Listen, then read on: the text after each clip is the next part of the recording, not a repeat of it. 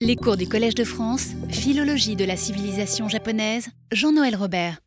Bonjour et je vous remercie d'être venu pour cette dernière leçon du cours de cette année, euh, ce qui nous invite à tenter d'en tirer une conclusion. Je vous répète, ou j'anticipe ma répétition pour dire que je ne considère pas que c'est la leçon de clôture. La leçon de clôture sera, sera prononcée peut-être à la fin du mois de mai ou au début du mois de juin. Je vous préviendrai à ce sujet. La leçon de clôture traitera de problèmes beaucoup plus généraux. Et qui partira quand même du contenu de nos cours, bien sûr. Ce cours euh, sur le départ du bouddhisme, donc, entendait aborder la phase la plus récente, la dernière étape avant la refondation ou le renouvellement de, l'époque Meiji, de ce que nous avons appelé, euh, sans prétendre être le premier à l'avoir fait, la dialectique sino-japonaise. Ce, terme, donc euh, la dialectique du Wakan, n'est-ce pas? Ce terme de dialectique, j'ai vu, a déjà été employé il y a longtemps, en particulier par euh, le professeur David Pollack, dans un livre publié en 1986 qui s'appelle The Fracture of Meaning, la fracture du sens, n'est-ce pas? Et qui a été repris un peu plus tard entre autres, bien sûr, dans un, article de Madame Melissa McCormick qui concerne, qui concerne justement le The Wakan Dialectic as Polemics, as polemic, n'est-ce pas? Euh, c'est d'ailleurs une petite digression en passant dans, dans cet article de Mme McCormick. Euh, elle, signale une, une, peinture zen assez connue de l'époque d'Edo, euh, qui représente la, la, déesse Kuan Yin, comme on dit, la déesse Kannon, le Bodhisattva Kannon, donc Avalokiteshvara, dans, dans une pose qu'elle estime être copiée sur un portrait assez connu que je vous ai peut-être montré euh, pendant le cours de euh, Murasaki Shikibu. Donc, euh, ce qui confirme, enfin on le savait, mais on, voit à quel point cette identification de Kannon et de Murasaki Shikibu a été cultivée au Japon jusqu'en pleine époque d'Edo et de façon même tacite, puisque bien sûr la, peinture zen de, de, ne mentionne pas cette euh, ressemblance. Alors, euh, enfin, je, signale cet article, ne serait-ce que pour cette illustration qui est très intéressante. Des, gens comme euh, David Pollack et d'autres d'ailleurs conçoivent toujours un peu cette dialectique, justement, un peu plus comme polémique que comme dialectique, c'est-à-dire pour eux, c'est une sorte de confrontation. Euh, je crois que David Pollack, euh, me semble rappeler que dans sa préface, parle de relations amour-haine euh, entre, entre les choses japonaises et les choses chinoises. Il n'aborde peu de gens, me semble-t-il, abordent la, question de mon point de, vue, n'est-ce pas, qui est qu'en réalité c'est une, dialectique tout à fait asymétrique, pour reprendre des grands mots, c'est-à-dire qu'en en, réalité le, côté japonais se, bâtit non pas contre, mais en, en intégrant le, côté chinois, et aucun de ces auteurs ne parle de la question qui est pour moi fondamentale, la question de la langue, c'est-à-dire que c'est à l'intérieur de la langue japonaise que se déroule toute cette dialectique. Euh, il y a aussi une expression qui est très pratique, euh, celle de dynamique euh, sino-japonaise, qui est utilisée par notre collègue Ivo Smith, et qui est toute cette question de dynamique, cette, idée de dynamique est tout à fait intéressante aussi. Je l'ai employée aussi plusieurs fois au cours de, de, mes leçons parce que ça, évoque bien ce côté évolutif de la, de la, de, la situation et, l'énergie qu'influe le, le, rapport avec la Chine dans, dans cette dynamique. Alors elle reflète un état de choses, cette dialectique, qui se déroule sur toute la longue période que nous avons envisagée, à savoir des alentours de l'an 1000 jusqu'au XIXe siècle. En réalité, comme on va le rappeler, c'est bien plus ancien. Elle est, puisqu'elle elle, est bien plus longue encore, puisqu'elle a commencé de façon concrète et formelle. Je ne peux pas parler de documents archéologiques épars, et je me cantonne aux témoignages littéraires, littéraires transmis, n'est-ce pas? Euh, Donc on peut, on peut remonter au tout début du 8e siècle, bon, je l'ai dit et redit, et se poursuit encore à notre époque avec de passionnants changements de direction dans les rapports dynamiques qui ne peuvent qu'inviter à prolonger les recherches dans cette direction. L'histoire continue, l'histoire continue avec un troisième élément maintenant qui est la langue anglaise, mais ceci est justement une autre histoire. Une telle constance dans l'enquête pourrait passer pour de l'obsession. Cette obsession de de Madame Sakaki Atsuko, dans un, dans un, dans un ouvrage qui s'appelle Obsessions with a Sino-Japanese Polarity in Japanese Literature. Vous voyez, c'est la polarité. Enfin, je, elle, définit cela en termes de polarité, mais ce n'est pas non plus notre point de vue. Et alors, euh, une obsession qu'elle situe avant tout, euh, comme bien d'autres, dans le champ de l'histoire littéraire. Notre propos n'est certes pas l'histoire littéraire, mais la philologie que nous définissons dans ce cadre de façon très banale comme l'intérêt pour le discours. Ce qui a veillé depuis bien longtemps cet intérêt, vous l'aurez compris, c'est précisément la constance du phénomène qui peut se suivre sur toute la durée de la culture écrite japonaise, et pour le coup jusqu'à maintenant. Mais avant tout, au-delà de son expression manifeste, c'est l'aspect moins immédiatement visible de son action qui réclamait un examen plus attentif et invitait à une approche herméneutique. Je ne vais pas refaire ici pas à pas les étapes des 11 ans de ce cours. Je tâcherai d'en faire à une autre et prochaine occasion un bilan général, comme je viens de vous le dire. Ce qu'il me faut redire en revanche, c'est que chacun des 11 thèmes traités a permis de confirmer le rôle de cette dialectique sino-japonaise que nous pourrions nous hasarder à nommer en japonais Wakan no Rondi, la logique du, du japono-chinois. Elle n'a cessé de s'exercer tout au long de l'histoire du Japon, et c'est sans aucun doute les aspects cachés de son action qui devaient attirer notre attention. Parler en effet de polarité dans le cas de la culture japonaise ne reflète pas la situation telle que nous pouvons l'apercevoir. Si l'on peut parler d'une obsession manifeste des lettrés et artistes du Japon à l'égard des formes les plus prestigieuses de la civilisation chinoise, l'on ne saurait penser que la polarité dont il est question implique une symétrie réelle.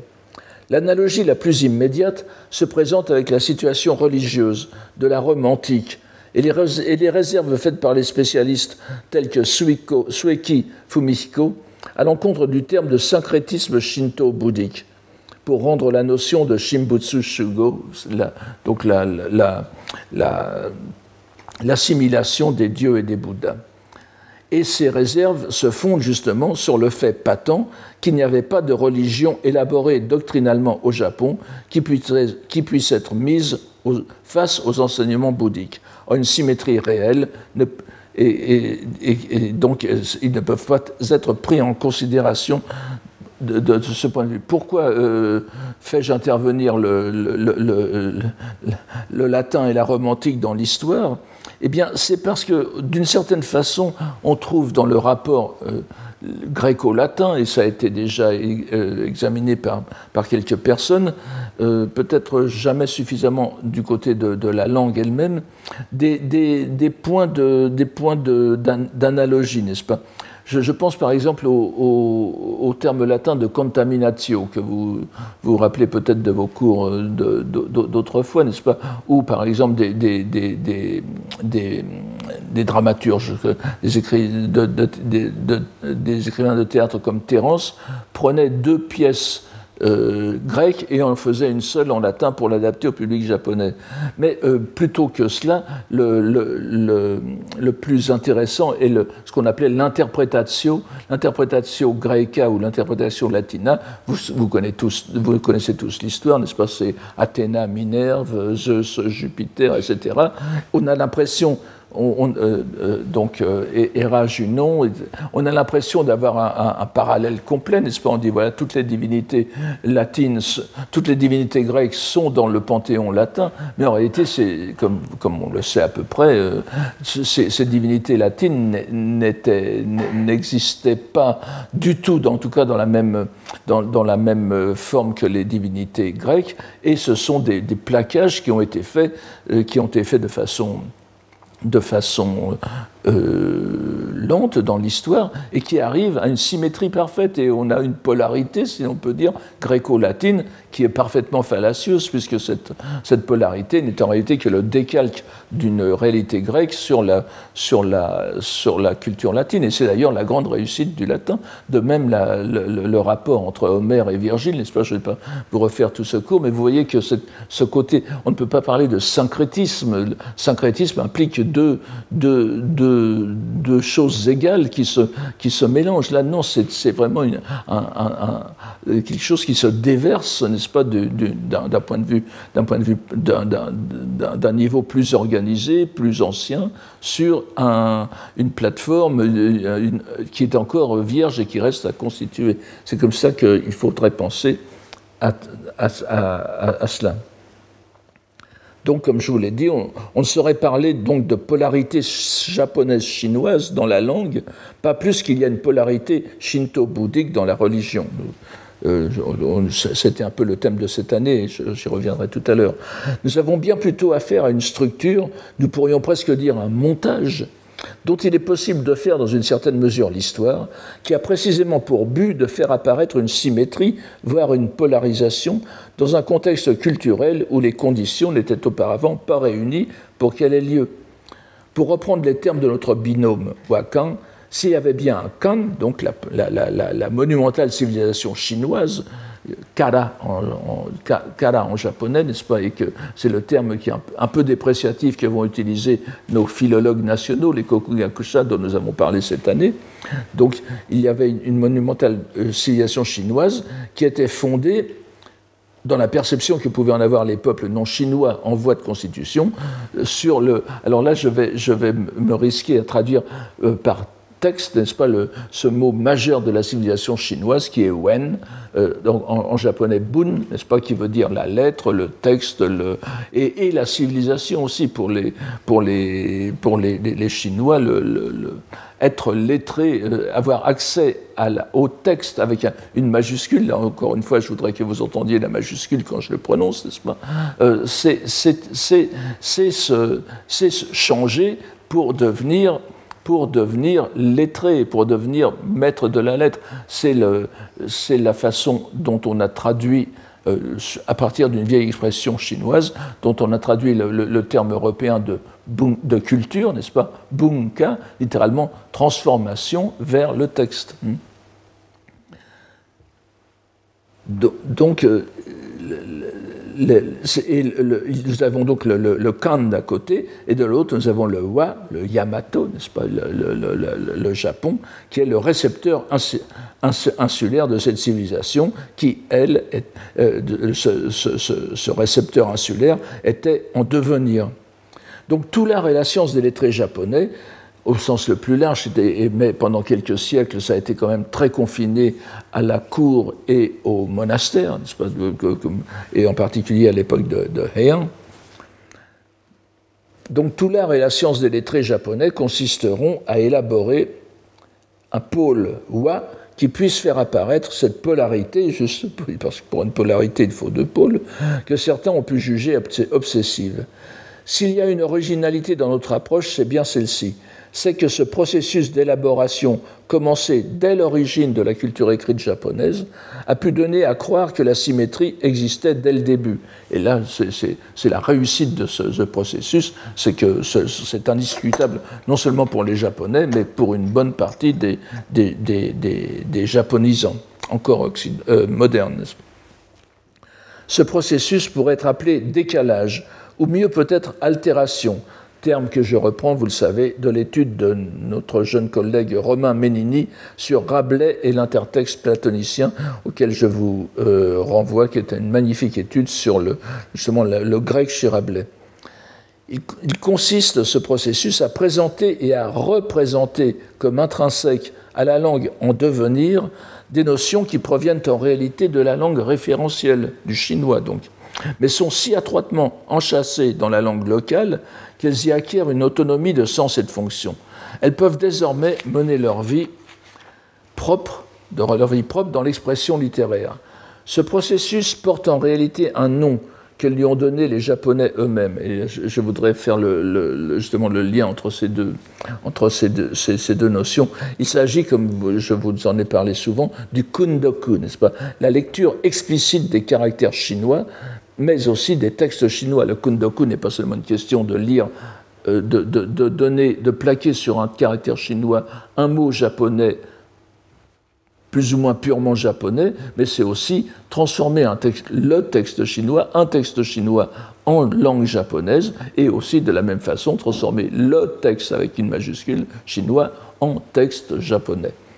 Le, kundoku, pour ceux qui ne savent pas, l'exemple le, plus simple, c'est San, n'est-ce pas, la, montagne, que, donc, que, les Japonais liront en lecture phonétique San, qui, ressemble un peu à la lecture chinoise, et ils liront en kundoku, donc en lecture explicative, ce que je traduis par lecture explicative, yama, que tout le monde connaît.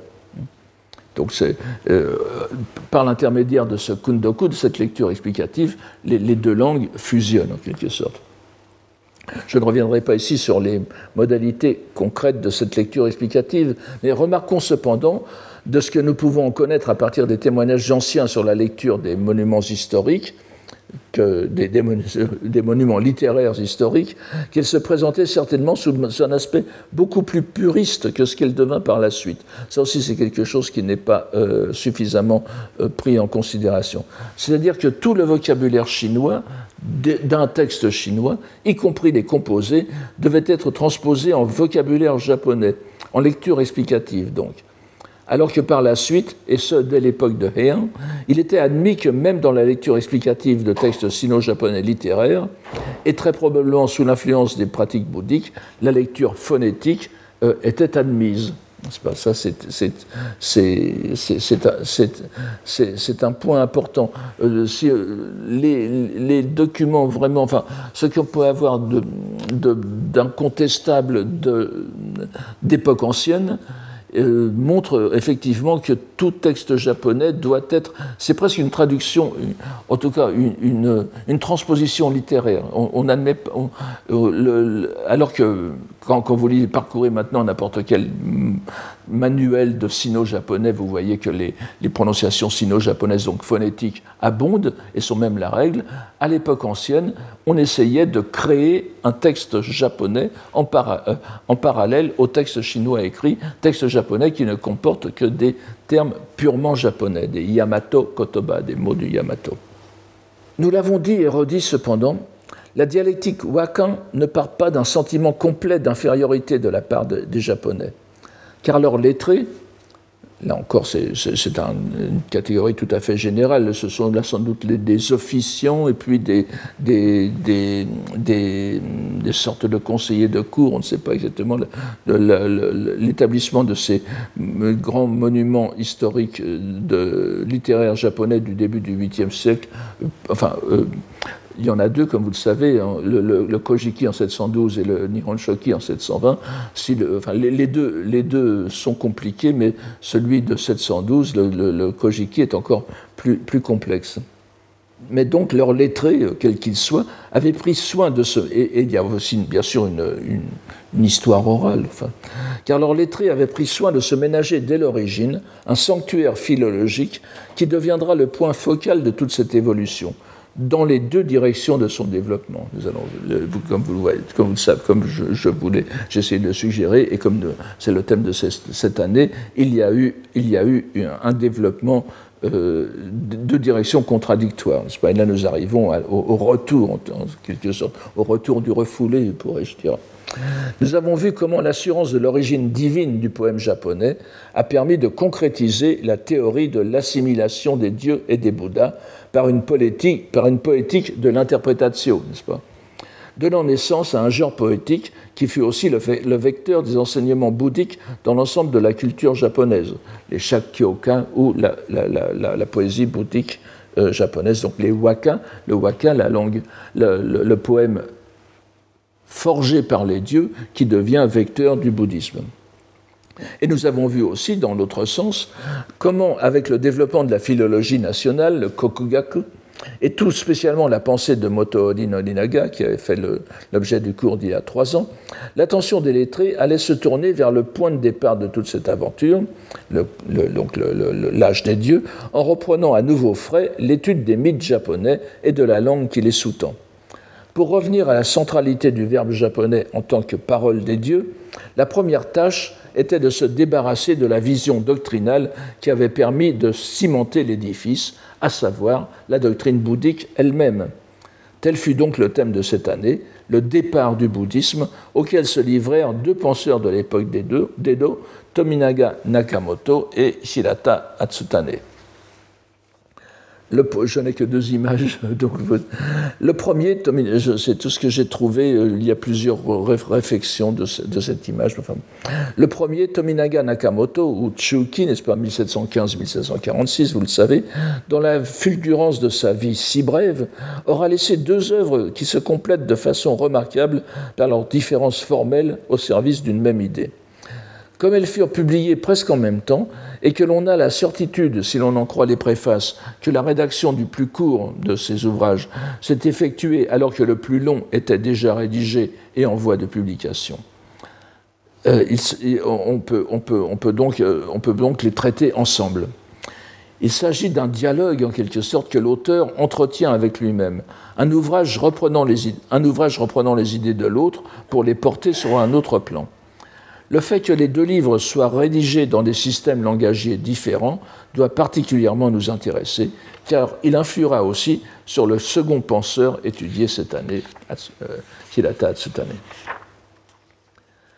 Le premier ouvrage, le plus ample, bien qu'il ne comporte guère qu'une centaine, même moins que cela, n'est-ce pas, 35 000 caractères chinois, une centaine de pages, disons entre plutôt entre une soixantaine de pages de, format courant, n'est-ce pas, euh, est rédigé entièrement en style chinois classique, avec de nombreuses allusions littéraires montrant les qualités de lettrées de l'auteur, bien que l'on remarque aussi euh, d'assez nombreux japonismes. Bon, il ne faut pas être trop puriste, euh, et comme je vous l'ai dit, Nakamoto est mort très jeune.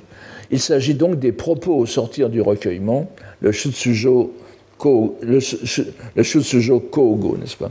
Le, différencier bien les, deux titres en, japonais, bien sûr, c'est fait exprès, ils sont très proches. Nous avons le Shutsujo Kogo et le Shutsujo Shogo. Donc là, nous parlons du premier.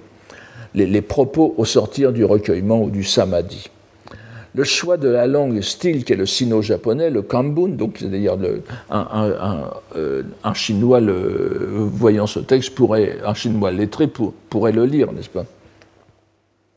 Le choix de la langue donc, de ce texte s'explique entre autres par le fait que ce traité s'inscrit de par sa forme, de sa, forme, nous l'avons dit, dans la catégorie des traités sur les trois doctrines, les Sankyōdon, dont l'origine est bien sûr chinoise, et le premier grand et illustre ouvrage, ressortissant à ce genre est bien sûr le Sango Shiki de Kukai, rédigé en 797, vous voyez, qui est à la fois un, presque un millénaire auparavant, qui est à la fois un chef-d'œuvre littéraire et une apologie du bouddhisme pour Kukai, face aux deux autres grandes doctrines de la Chine, le confucianisme et le taoïsme.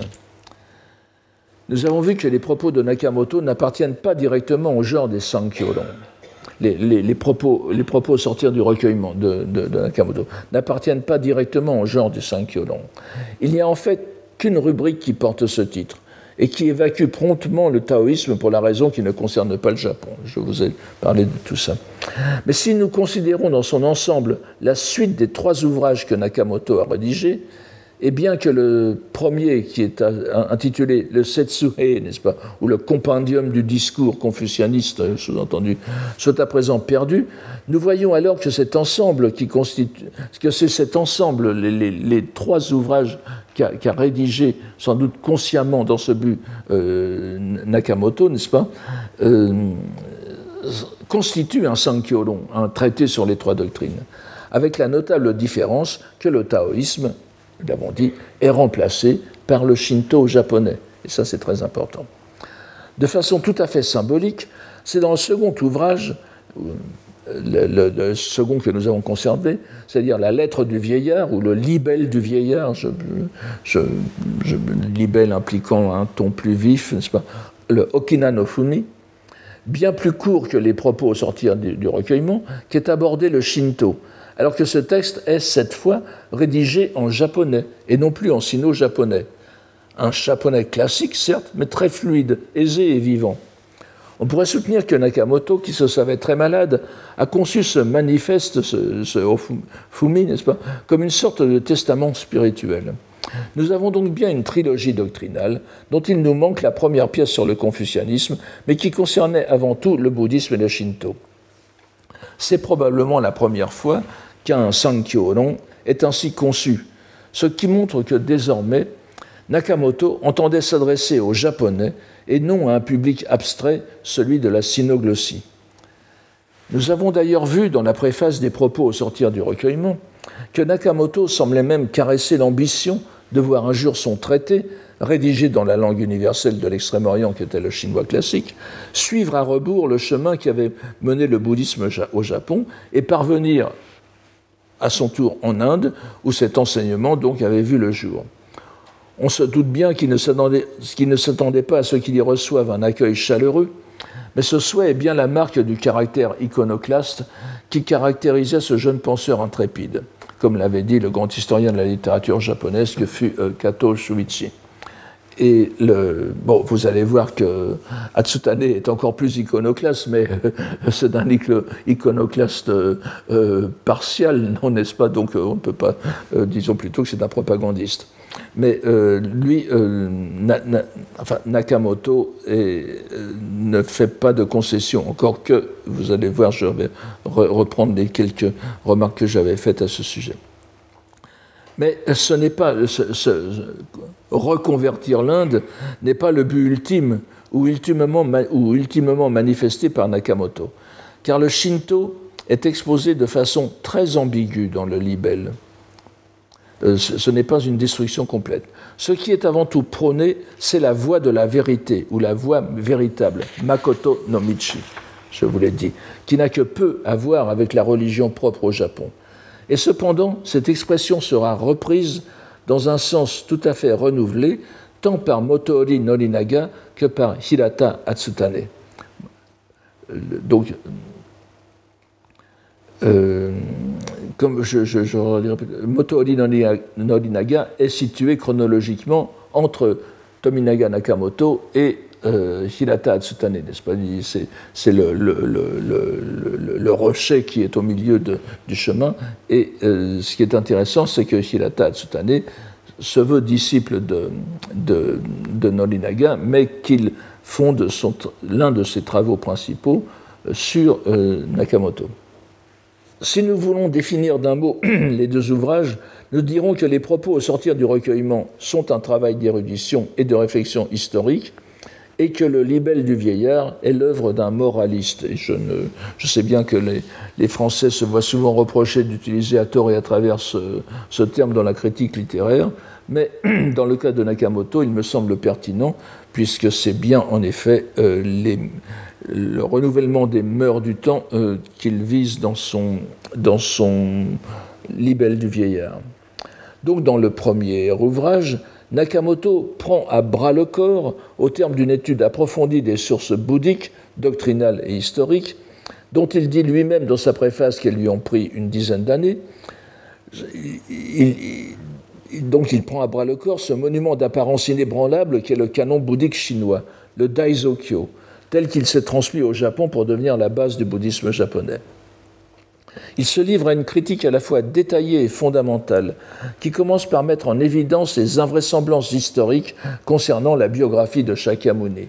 Il y avait une sorte de biographie standard qui, était véhiculée par les, différentes écoles, et puis il y avait aussi de nombreux textes qui euh, donnaient, des, versions parfois divergentes.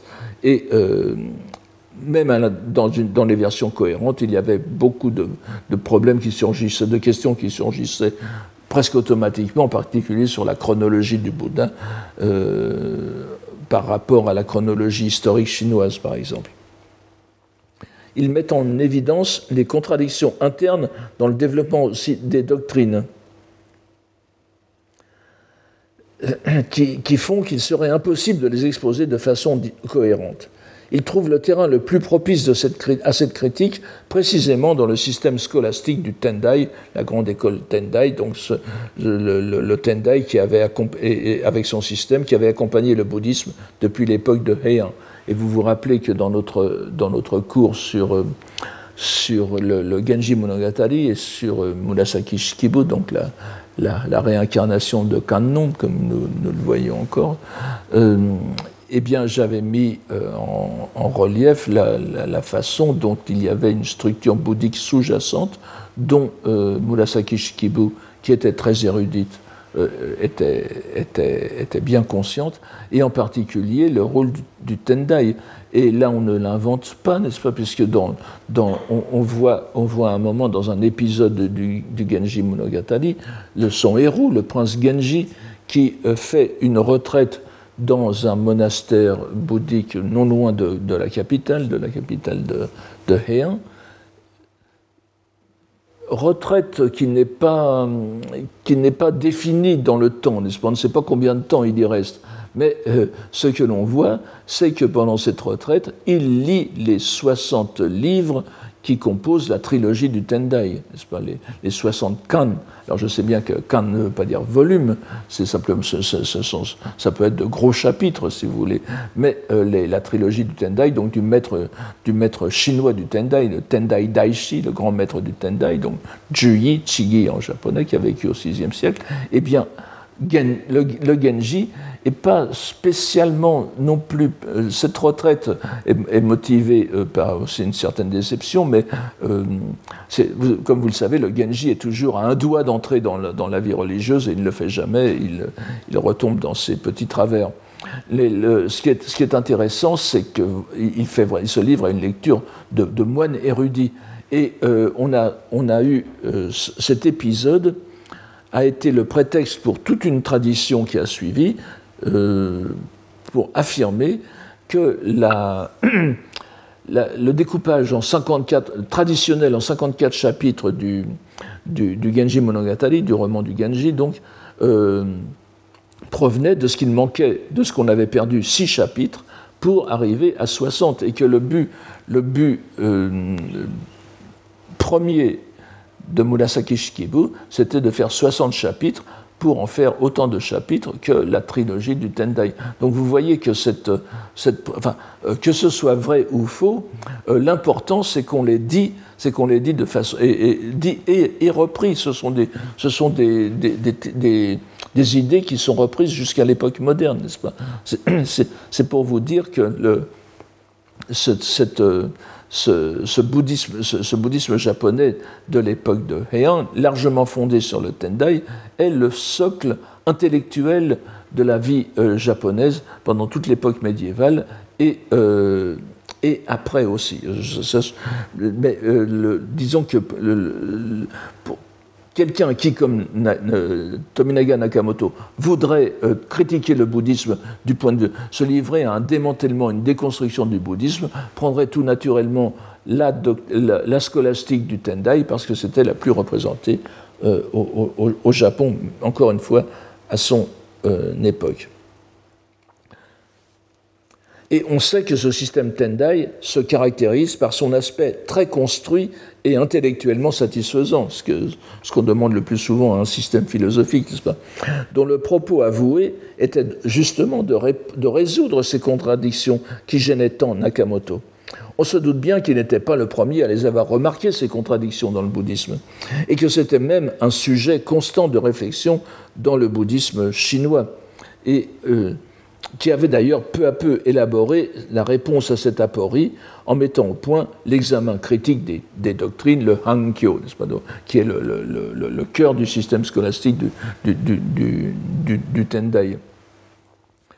Il n'y avait pas que le Tendai, euh, bien sûr, mais c'est le meilleur système. Et on, peut dire aussi, là encore, on peut dire que ce, sentiment de, ce sentiment de, de disparité du canon bouddhique est peut-être propre au canon bouddhique chinois, parce que justement le canon bouddhique chinois est un canon éclectique. Alors que les, les différents recueils indiens les, différents tripitakas euh, indiens euh, assemblés en Inde étaient adaptés toujours à l'école qui les, assemblait, n'est-ce pas? C'est-à-dire que chaque, école se faisait son canon bouddhique et euh, écartait les autres, les autres écrits, ou bien les incorporait dans, une version, dans une version qui, agréait à, leur système. Mais c'est, comme vous le savez, le bouddhisme est arrivé en, Chine par vagues successives. Les, Chinois ont reçu, ont traduit des, textes qui venaient de, de, provenances doctrinales diverses et ils se sont retrouvés en fin de compte, avec des membra disjecta, des, des, pans entiers de canons euh, bouddhiques divers, et eux euh, remettent tout ça dans un même canon. C'est quelque chose euh, aussi à, laquelle on ne fait pas assez attention lorsqu'on traite de la de la de, l'évolution du, bouddhisme en Chine, n'est-ce pas? En, Inde, vous aviez des, petits canons, si je vous dis, si on peut dire, et puis en, Chine, vous aviez la grosse Bertha, n'est-ce pas, le, grand canon, le, grand canon, disons, qui était éclectique. Donc, et cela avait bien sûr fait euh, poser euh, des difficultés intellectuelles à, à tous les, moines qui réfléchissaient, il y en avait beaucoup, et euh, il fallait, il fallait résoudre cela. Donc cette grille critique permettait de classer l'ensemble des enseignements transmis par les Écritures en fonction des facultés de compréhension des auditeurs auxquels elles s'adressaient. C'était tout bête. C'est-à-dire que s'il y a des différences, c'est parce que le Bouddha, ce qui est, bien sûr, euh, ce ne sont pas les Chinois qui ont inventé ce concept, ça, existe déjà en Inde. Le, Bouddha adapte son enseignement à la faculté de compréhension de ses auditeurs. La diversité donc s'expliquait par des différences de niveau des doctrines qui vont des plus simples aux plus grandioses. Et bien que plusieurs écoles chinoises aient élaboré de telles grilles, c'est sans contexte le système du Tendai qui était le plus largement répandu au Japon, et c'est en conséquence celui qui fut la cible principale de Nakamoto. Il faut aussi garder à l'esprit que cette classification de critique des doctrines était pour la scolastique Tendai, et ça c'est important, un point important, c'est tout autant doctrinelle qu'historique, car elle était censée ce n'est pas, seulement une critique abstraite, elle était censée, une classification abstraite, elle était censée refléter la démarche pédagogique du Bouddha Shakyamuni lui-même, n'est-ce pas, euh, qui, pendant les 50 années, alors là, je, prends la, chronologie du Tendai, je, ne vais pas discuter l'âge qu'avait le Bouddha, 20 ou 30 ans lorsqu'il euh, acquis l'éveil, etc. Donc je, reste sur l'idée d'un éveil à 30 ans et d'un nirvana à 80 ans, ce qui fait 50 ans de prédication, n'est-ce pas? Donc la, durée de son enseignement, c'est donc... Euh, alors, Shakyamuni, donc, pendant les 50 ans qui avaient duré son enseignement, après avoir constaté l'échec de la révélation soudaine de son vrai sens, du, vrai sens de son enseignement, du dharma. Donc, comme vous le savez, dans, euh, cette classification critique des doctrines, on dit que la, première étape est la révélation de, l'ensemble du dharma, donc du système bouddhique, qui est un système à la fois psychologique et, cosmologique, n'est-ce pas? Mais seulement personne n'y avait rien compris, n'est-ce pas? Donc après, avoir constaté l'échec de la révélation soudaine de son vrai sens, il s'était vu obligé de mener peu à peu son auditoire jusqu'au niveau requis pour qu'il puisse l'accepter et le comprendre. Dans la scolastique Tendai, donc, il ne s'agissait pas que d'une herméneutique abstraite, mais bien d'une relation historique de l'évolution de l'enseignement du Bouddha lui-même, étroitement liée à sa vie et donc à son historicité. Il faut bien comprendre que pour les scoliastes, le dogme des cinq périodes et des quatre doctrines, je ne viens pas dans les détails, simplement pour vous euh, nommer cette grille, euh, où se rencontrent donc histoire et dogmatique, rend bien compte d'une réelle évolution chronologique de l'enseignement de Shakyamuni. C'est doctrinal et historique. Il ne s'agit pas à leurs yeux d'une remise en ordre a posteriori d'une masse inclassable de documents doctrinaux, ce qu'elle était en réalité, n'est-ce pas? Cela, Nakamoto l'a bien sûr compris, et c'est pour cette raison qu'il mène de pair la critique de la biographie du Bouddha et de ses doctrines, telles qu'elles sont imbriquées de façon, pour ainsi dire, ontologique, en tout cas symbiotique. Cela s'accompagne aussi d'une analyse de l'histoire des sutras, des textes bouddhiques, dans laquelle il a beau jeu de déceler des impossibilités chronologiques, avec par exemple le rapport entre le sutra du lotus et le sutra des sens innombrables. Je, vous l'ai exposé dans d'un cours, n'est-ce pas euh, bon, euh, je, vous renvoie, je vous renvoie à ce cours. Le, sutra des sens innombrables est un sutra qui n'existait pas dans le canon euh, qui, a été fait en, chinois, justement pour combler un vide, le Sutra du Lotus, mentionnant un sutra que que le, Bouddha Shakyamuni aurait, euh, aurait prêché, aurait exposé, mais qui ne, figurait nulle part. Et en plus, ce sutra était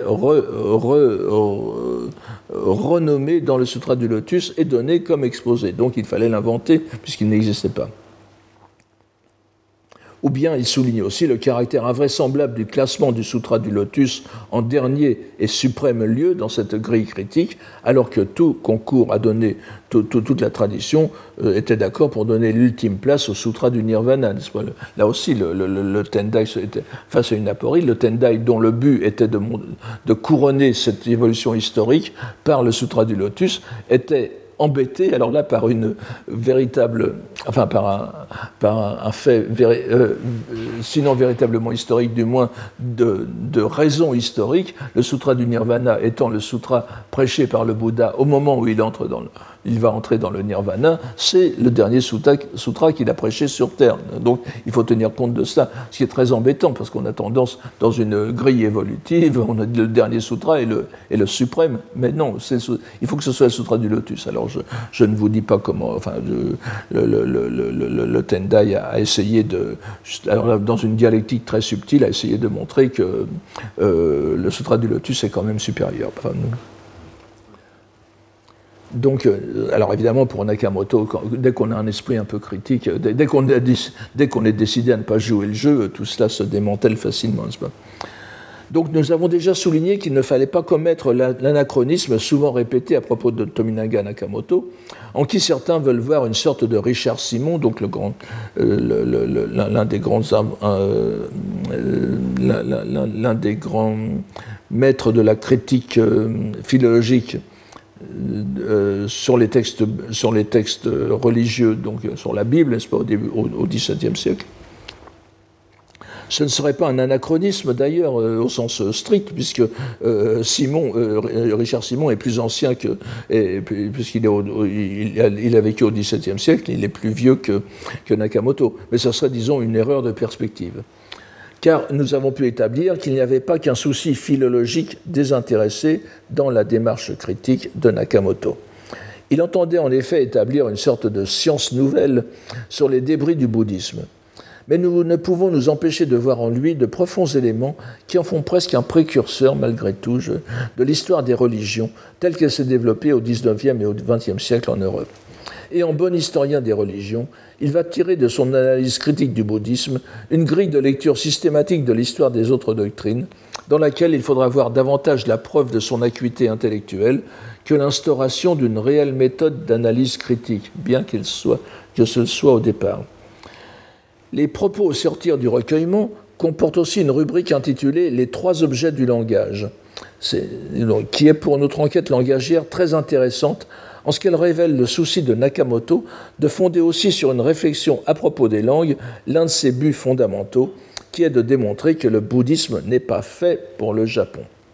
Dans cette partie assez longue et subtile, où il esquisse une description du discours bouddhique indien en s'aidant d'une nomenclature élaborée par lui-même, malheureusement assez absconce, c'est pour ça que je ne reviens pas ici, mais qui entend montrer que dans la rhétorique du discours bouddhique, comme dans l'évolution de son histoire et de ses dogmes, les changements sont produits par le désir de surpasser les prédécesseurs, en produisant des effets toujours plus grandioses. Remarquons enfin que dans l'avalanche des critiques qu'il déclenche contre le bouddhisme, Nakamoto s'en prend avec insistance au Sutra du Lotus. Il souligne les incohérences de son enseignement en lui reprochant de n'avoir rien à enseigner du tout, ainsi que l'impossibilité historique de lui accorder la place suprême qu'il revendique. Il ne fait pas exactement du lotus sa, cible privilégiée, mais son opération est plus subtile. Il le met au contraire au niveau des autres sutras comme soumis au même mécanisme d'émulation de groupes religieux cherchant à dépasser les précédents. Et bien sûr, démolir le Sutra du Lotus au Japon, c'est, comme je viens de vous le dire, démolir la culture de Heian, qui est fondé sur le Sutra du Lotus. Je pense que tout le monde euh, sera d'accord là-dessus. Le Sutra du Lotus, euh, il y a aussi les trois sutras, de les trois textes de la Terre pure, mais ils sont, euh, littérairement beaucoup moins stimulants, je, dirais. Et en plus, le, Sutra du Lotus a un foisonnement d'images, de paraboles, qui, sont entrées dans, dans la langue japonaise, comme on le voit même chez Atsutane, n'est-ce pas? Et encore une fois, pour revenir à Murasaki Shikibu et à son Genji Monogatari. Vous vous souvenez de, ce, de ce, cet épisode extraordinaire du Genji Kuyo, n'est-ce pas, l'offrande funéraire au Genji, qui, est, euh, qui était une pièce de No du, du, XVe siècle probablement, mettant en forme d'abord l'identification de, de, la déesse Kannon et de, et de Murasaki Shikibu, mais surtout euh, se fondant sur une tradition monastique, mais qui existe, n'est-ce pas, euh, qui met en parallèle le Genji Monogatari et le Sutra du Lotus. Les 28 chapitres du Sutra du, du, Sutra du Lotus étant, étant mis euh, symétriquement face aux 54 chapitres du Genji Monogatari avec, euh, la correspondance chapitre par chapitre, n'est-ce pas? Donc, euh, on voit bien, le, Sutra du Lotus est, le fondement, était le fondement intellectuel de, bah, de ce qui est aussi le fondement de la langue littéraire japonaise. Donc déjà dans ses propos au sortir du recueillement, Nakamoto fait largement appel, non sans quelque ironie, à un concept bouddhique central, entre autres, qui est central entre autres au Sutra du Lotus, celui d'expédient salvifique, le Hoben, n'est-ce pas, euh, dont, nous avons euh, vu plusieurs fois l'occurrence dans les textes de, de, Nakamoto. Ce terme de Hoben, d'ailleurs, qui donne son titre au chapitre 2 du Sutra du Lotus, n'est-ce pas, le Hoben Bon et qui désigne les, dans le, lotus les ruses du discours du Bouddha pour attirer à son enseignement véritable ceux qui n'y sont pas préparés. Une sorte de stratégie communicationnelle, comme on dirait maintenant, impliquant que le contenu de cet expédient, donc il s'agit le plus souvent d'un enseignement comme, considéré comme relevant du petit véhicule, n'est pas suprême et est appelé à être dépassé en appliquant à l'ensemble des doctrines bouddhiques, c'est là le, coup de force de Nakamoto, n'est-ce pas? En appliquant à l'ensemble des doctrines bouddhiques cette appellation d'expédient, Nakamoto prend le parti de considérer que l'entière histoire de cette religion, comme des autres religions qu'il traite dans ses écrits, ne reflète qu'un désir de dominer les autres doctrines, en se singularisant de plus en plus. Donc tout le bouddhisme est un hoben, donc euh, c'est-à-dire qu'il euh, est à rejeter. Vous connaissez la, nas, l'histoire qui vient de, de, de n'est-ce pas? Pour, prendre les poissons, il faut une nas. Une fois qu'on a pris les poissons, on, rejette la nas. Et donc ce, terme de hoben, d'expédient, est, abondamment utilisé dans le second ouvrage, le, le du vieillard. Dans ce second livre, donc beaucoup plus court, rédigé, nous l'avons dit, en japonais, en un style vif et alerte, Nakamoto se fonde sur les acquis érudits, philologiques et historiques de son grand traité en chinois classique pour appliquer son propos à des aspects beaucoup plus proches de la vie intellectuelle de son époque. L'une des caractéristiques qui le différencie du précédent est qu'il utilise sa critique du bouddhisme pour confectionner une sorte de triple grille de lecture du phénomène religieux japonais, qui est constitué selon lui par le bouddhisme, le confucianisme et le shintoïsme. La conséquence de cette grille est que la critique qu'il applique aux trois doctrines est trop symétrique et donc systématique pour convaincre pleinement. Mais reconnaissons que les siècles suivants ont vu naître suffisamment d'idéologies systématiques dans tous les domaines scientifiques pour que nous puissions, au, contraire, apprécier le caractère léger et déjà satirique de sa pensée, mais aussi son originalité. Car nous pouvons légitimement considérer le libelle comme un Sankyoron, donc un traité des trois, doctrines. Le premier du genre a traité le Shinto à la place du taoïsme, même et en plus en langue japonaise. Même en le soumettant à sa critique systématique, Nakamoto promeut, pour ainsi dire, la religion nationale japonaise au rang des grandes doctrines asiatiques que sont le bouddhisme et le confucianisme. De plus, cette critique systématique des trois religions lui permet de faire place nette afin d'exposer une nouvelle morale qu'il appelle la voie véritable, ce Makoto no Michi. Le libelle du vieillard expose, donc, expose tout d'abord les, incompatibilités entre chacune des trois doctrines et la situation du Japon moderne, ce qu'il appelle Imanoyo, n'est-ce pas, le, le monde actuel. Le bouddhisme dépend trop de l'imitation des mœurs et de la pensée indienne, le confucianisme de la Chine, le shinto d'une antiquité disparue. Nous relèverons aussi que Nakamoto tient pleinement compte de la disparité des langues, en particulier pour le chinois, le chinois ancien et le japonais archaïque. Il réexpose ensuite, en les adaptant à chacun des trois enseignements, ce qu'il pense avoir découvert de l'évolution des religions. Chaque maître tient à dépasser ses prédécesseurs en se réclamant d'une doctrine plus authentique et ancienne qu'il restaurerait enfin. Et c'est un paradigme qui se retrouve dans euh, les religions euh, hors du Japon et de l'Asie, n'est-ce pas? Le Shinto n'échappe pas non plus à ce processus, car pour lui, la religion autochtone est largement le produit des remaniements médiévaux influencés par le bouddhisme. Cela le mène à un morceau de bravoure où notre auteur dénonce les coupables prédilections, les kuse, de chacune des trois doctrines. Pour le bouddhisme, c'est l'illusionnisme, le genjutsu, et il en profite pour inclure dans cette catégorie l'ensemble des manifestations miraculeuses du Bouddha, et non plus seulement les subterfuges destinés à faire passer du petit au grand véhicule. Par ce tour de passe-passe, digne de la prestidigitation qu'il dénonce chez les bouddhistes, Nakamoto transforme l'ensemble de la doctrine de Shakyamuni donc en un simple expédient à rejeter après usage, comme tous les expédients. Pour le confucianisme, la prédilection innée est l'amour de la rhétorique, bunji, la grandiloquence, l'ornementation du langage. Et n'oublions pas que ce, mot de bun, n'est-ce pas, texte, se lit kazaru en japonais, qui veut dire orné, décoré. L'ornementation du langage, dont les manifestations les plus irritantes pour les Japonais est l'art de présenter des choses simples de façon compliquée, ce qui nuit à la clarté de la pensée. Pour le Shinto, enfin, sa, regrettable prédilection va à l'occultisme, shimpi, ce qui peut apparaître comme paradoxal avec l'idée que nous avons du, Shinto, n'est-ce pas, qui n'est absolument pas une religion une, euh, euh, ésotérique à première vue. Donc cela peut, cela peut apparaître comme paradoxal si l'on ne voit pas que justement Nakamoto dénonce le Shinto de son époque, du XVIIIe siècle, et les innombrables compromissions qu'il a nouées avec le bouddhisme ésotérique ou le zen, ou bien dans une mesure moindre et moins dangereuse aussi, euh, avec, le confucianisme, c'est une mesure moins dangereuse car le confucianisme apparaît toujours comme plus acceptable aux yeux des, philosophes, des philologues nationaux. Et donc cette tendance à l'occultisme a brouillé sa simplicité primitive. Ce triptyque critique, nous l'avons dit, est la préparation au grand dessin de Nakamoto, qui veut se débarrasser de ses encombrants, comme on dirait dans la voirie municipale, afin de laisser la place à sa morale naturelle qu'il appelle la voie véritable ou voie de la vérité. Cette voix qu'il expose avec force détail, si l'on tient compte de la brièveté de son libelle, recoupe presque mot pour mot l'une des maximes fondamentales du bouddhisme sur la nécessité de faire le bien et de s'abstenir du mal.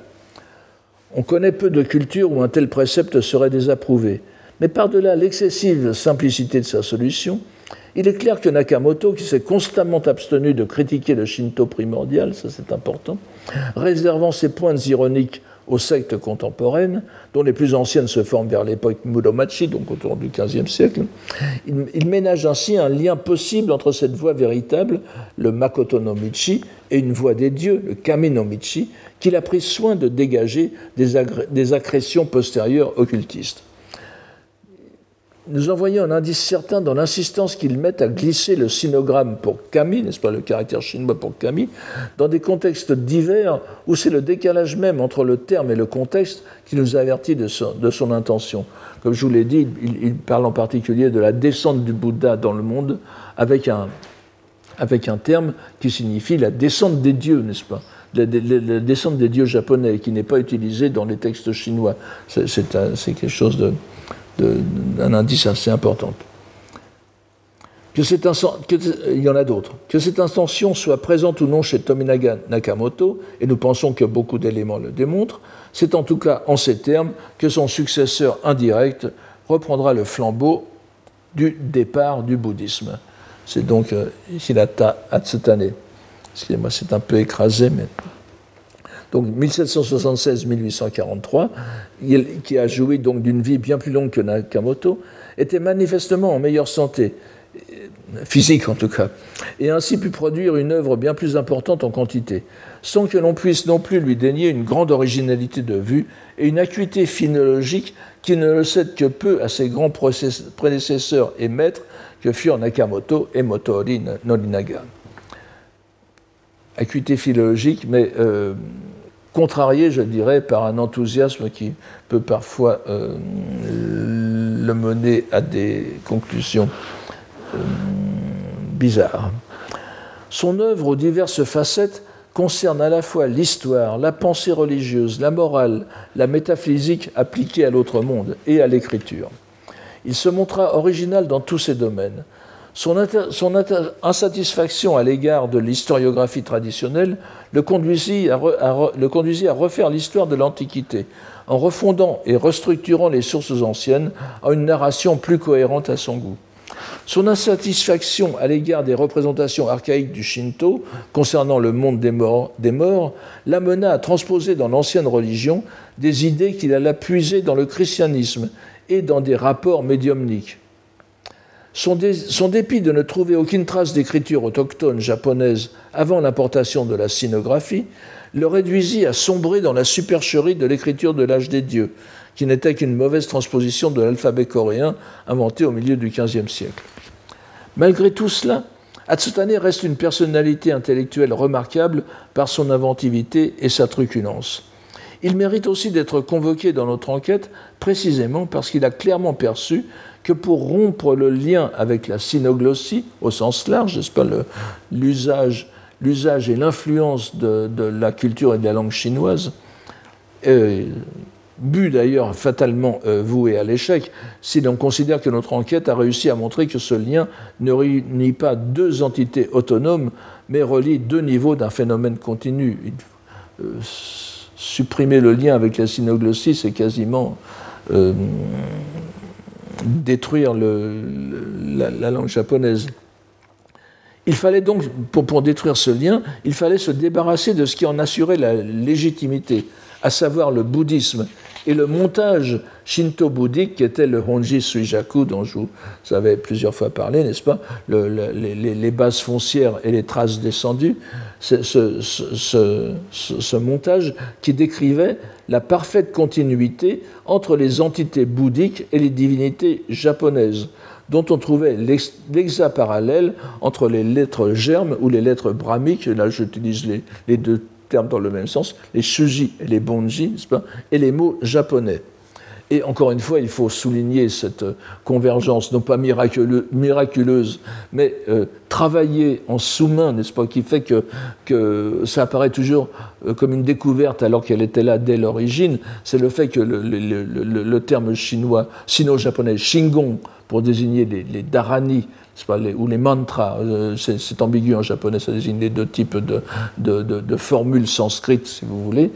Ce, donc, ce, terme Shingon, qui est le, nom même de la, secte Shingon, de la, grande école ésotérique japonaise, se lit en lecture japonaise, en lecture explicative, se lit Makoto C'est-à-dire les, lettres, les paroles véritables.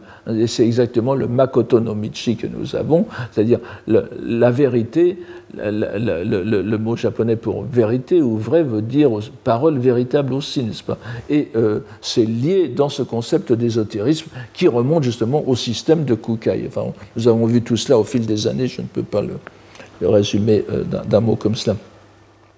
Donc, il fallait donc briser cette idée du cette, euh, cette continuité bouddhique, shinto et chinois-japonais se fondait sur cette idée de l'assimilation et donc il fallait la briser si on voulait euh, briser le lien avec le bouddhisme et avec la langue chinoise.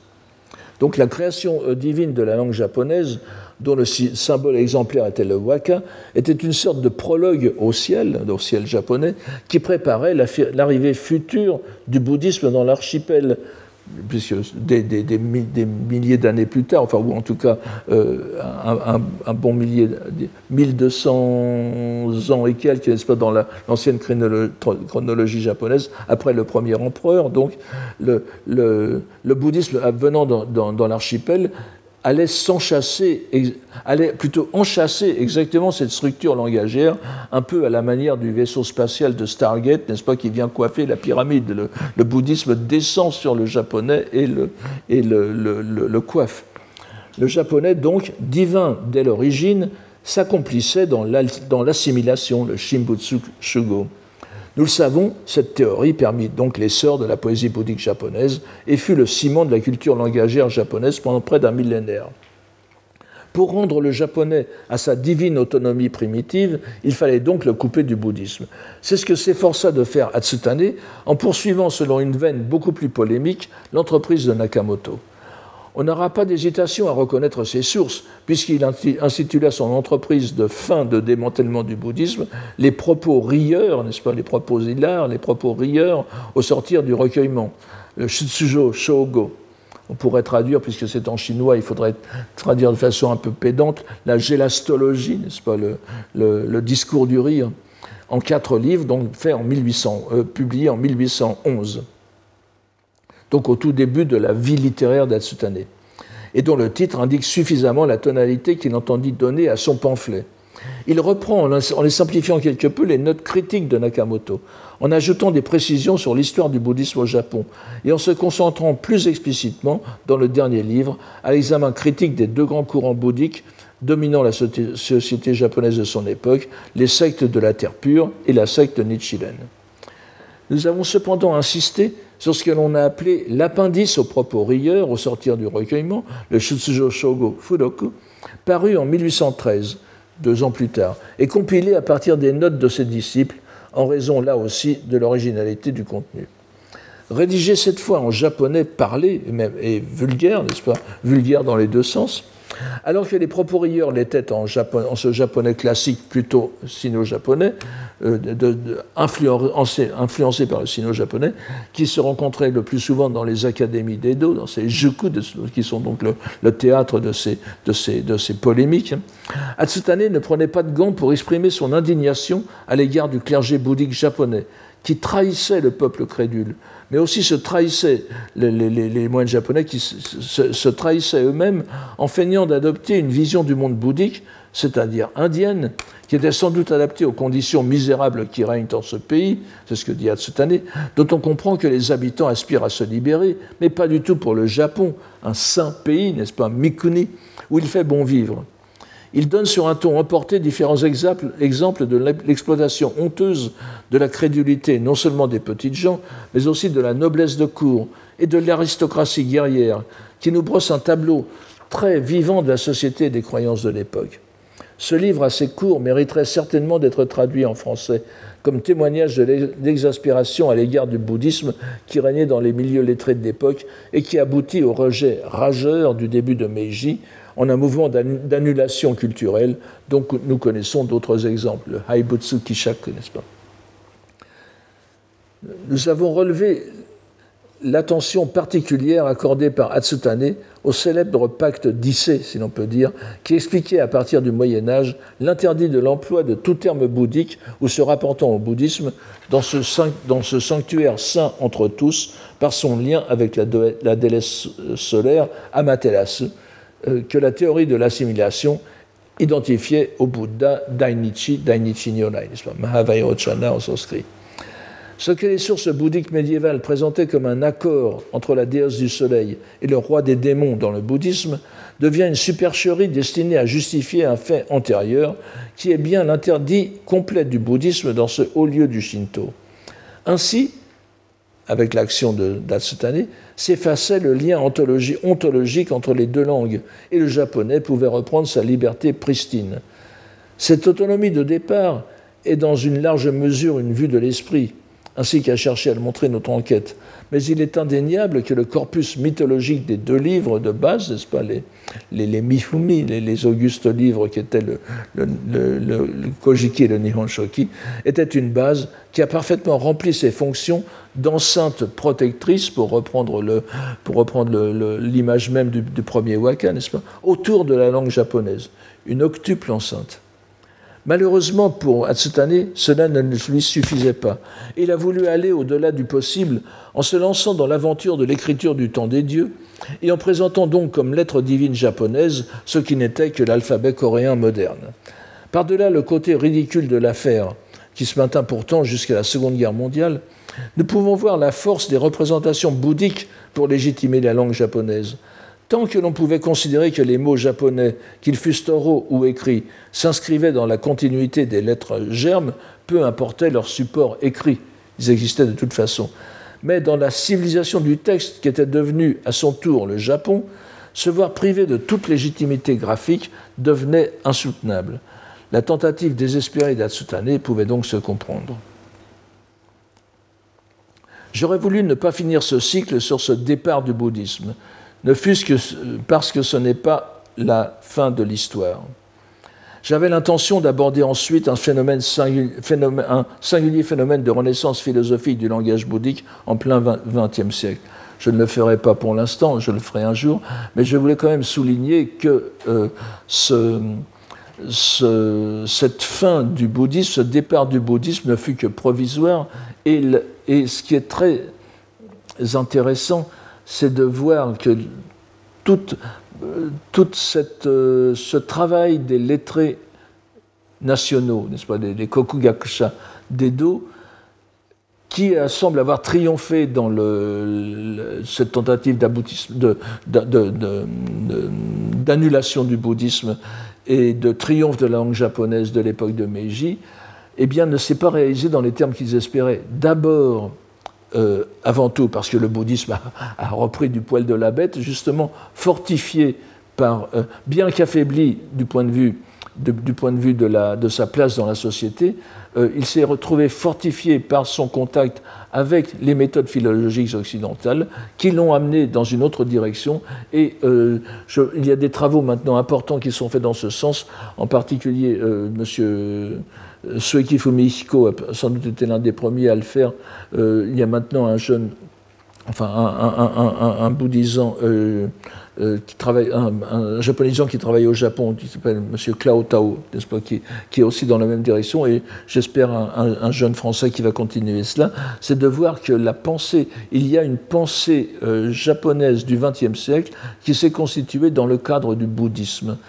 Et ça, c'est très important. Ce que l'on considère comme des études bouddhiques au, au Japon euh, au XXe siècle sont en réalité un développement bouddhique d'une réflexion qui a commencé antérieurement et qui était très modelée par la, très modelé par les catégories bouddhiques traditionnelles japonaises. Je dis bien japonaises, hein, malgré, malgré l'importance des études sur le bouddhisme indien et, euh, qui, a été réalisé au Japon, et tibétain bien sûr, les, les, les grilles japonaises, celles-mêmes que, que j'ai évoquées ici, restent présentes dans, un, dans, un, dans, dans bon nombre de, dans, chez bon nombre de personnes. Je voudrais en donner un, un, seul, exemple qui me semble extrêmement parlant.